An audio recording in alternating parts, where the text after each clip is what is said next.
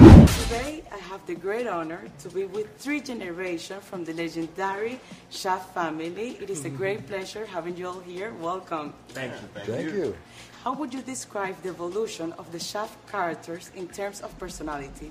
Go ahead. you. I can't evolve from your character. I have to be second from that. I mean, for me, watching you in that first film, you had a level of seriousness that I inherited in an interesting sort of way, but not in that specific way. No, you made it your own. Yeah, I mean, I was I was angry a lot more than you were. Now, my Yeah. character was just motivated, but he was entirely different than than these two. You know, and then it, it took some time for him to learn who he really was and kind of begin to, to become the Shafter we know and love. But initially, you know, he was Yeah. he was lost. I mean, even though you lost your friend, you didn't have a level of anger about it. No. you were you were Just confused about determination. what it meant, and and it helped me find the truth about it. Right. You know, but once the truth shows up, it's kind of like, oh, wait a minute. Then then become Shafter. So this movie shows that some women tend to fall in love with the kind of guy that is problematic and impossible. Why is that? No, I mean, that, isn't that the age-old question, I was about my to dear? Uh-uh. say, why is that? Does it, do we know why ourselves? I'm still trying to figure it out. Yeah, we're still trying to figure it out. And what is it like to act and think like a man when it comes to love regarding to a millennial comparing to someone in the 70s? More comments. She's getting deeper. on The this. world, the world's a little more dangerous than it was when we started that. I, I don't I can't s- I can't speak for them, so I don't really know how it was in the seventies, you know, trying to Well, we weren't- love well, humans. There weren't as many examples Uh-huh. for Or us. rules. To follow. Like, we didn't have we, we didn't have the internet.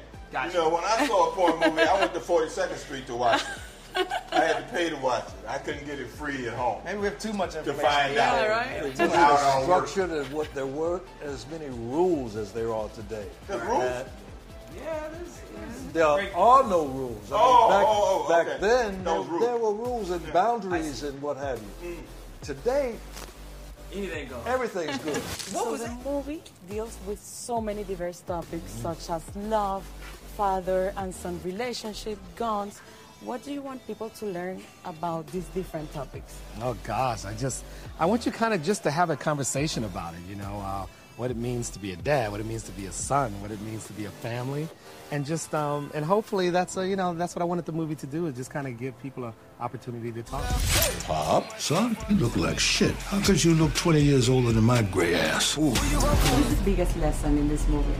I think it might be acceptance. Yeah, I love that. acceptance of your truest self, Yeah. you know, and understanding that uh, just because you're different than your family doesn't mean that you're s- you're not a part of your family.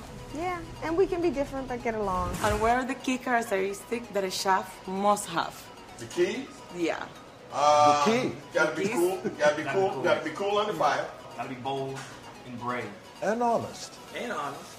Very honest. And being able to take risks, right? Yeah. Say that. A risk taker, yeah, and for Risk taker. sure. And, Oh, you know, gotta have risk taking. yeah. and uh, good taste in leather goods. Oh, great. Wide variety of guns. You just never know.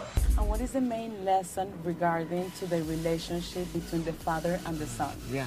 You know, I just think it's um at the end of the day it's about love and it's about family and no matter how you know uh, different you might be, there is something you can find um, uh, that both of you guys can, can see eye to eye on, and that is um, taking care of one another. Could you describe to us how was the process of the selection of the cast members? Well, luckily, Sam and Richard were already baked into the equation. And um, so when you start with that basis, you have to kind of find the people that are going to complement them um, as well. And so, of course, we found Jesse T. Usher, who I just, he had all the youth and just kind of like, I could see him growing into a shaft. And then, of course, we have Regina Hall and uh, Alexandra Shripp, who, fir- who both brought this strong woman vibe to it. So I thought they fit quite well. And how was your experience in working with the rest of the cast members? Everyone was great, but this one, this Mm-hmm. one was tough. I'm a diva. Yeah. she gets what she wants. That's nice. I'm just kidding. She never does. One of these days. No, it was so much fun. We have so Yeah, much it fun. was. It It's- was fun. It's been really great. Um, a really great experience being together. and how did you both prepare your role for the action scenes? Lots of workouts. You know, Yeah. trying to trying to stay physically in shape. When you're doing physical things, you have to be in shape because you have to do it multiple times. So it's just making sure that you are in shape and ready for whatever the, they want to throw at you. And what was the most challenging scene to film? I think it was the penthouse scene, the shootout, just because you had to have three shafts going on at the same time and killing people, and you had to not get rid of too many people too soon, and and um, it, it was uh, quite difficult to keep it all alive at the same time. My father, he's like a legend. Why is it every time I'm around you, it's a fucking gunfight? You trying to act like a little gunfire don't still turn you on? And can you give us some insight about what's it like to film here in Harlem? Well, it was great to be in Harlem, but we also felt that there was no way in the world we could not be. Uh, you know, Sam is, uh, or I should say, Shaft is, is a, a basically a staple to the you know Harlem community, and, and I just found it uh, important to be here and kind of let it be represented. Can you both describe how is your relationship with the chef in the movie? I play Sasha, who is best friends with JJ, and she in their adult lives is trying to figure out who killed their best friend. And I play JJ's mom, who is the ex, you know, I was in a relationship with, uh, with Shaft. And what is the key factor for mixing comedy and drama? let it happen. I'm, I'm one to never try to do too much slapstick. I just like, Yeah. uh, I think uh, human nature is just hilarious to me, and I think once you get strong personalities together who see and who see differently, they're gonna give you a base for a lot of uh, a lot of laughs. And what can the audience expect from this movie? You know what? You can expect to have a good time.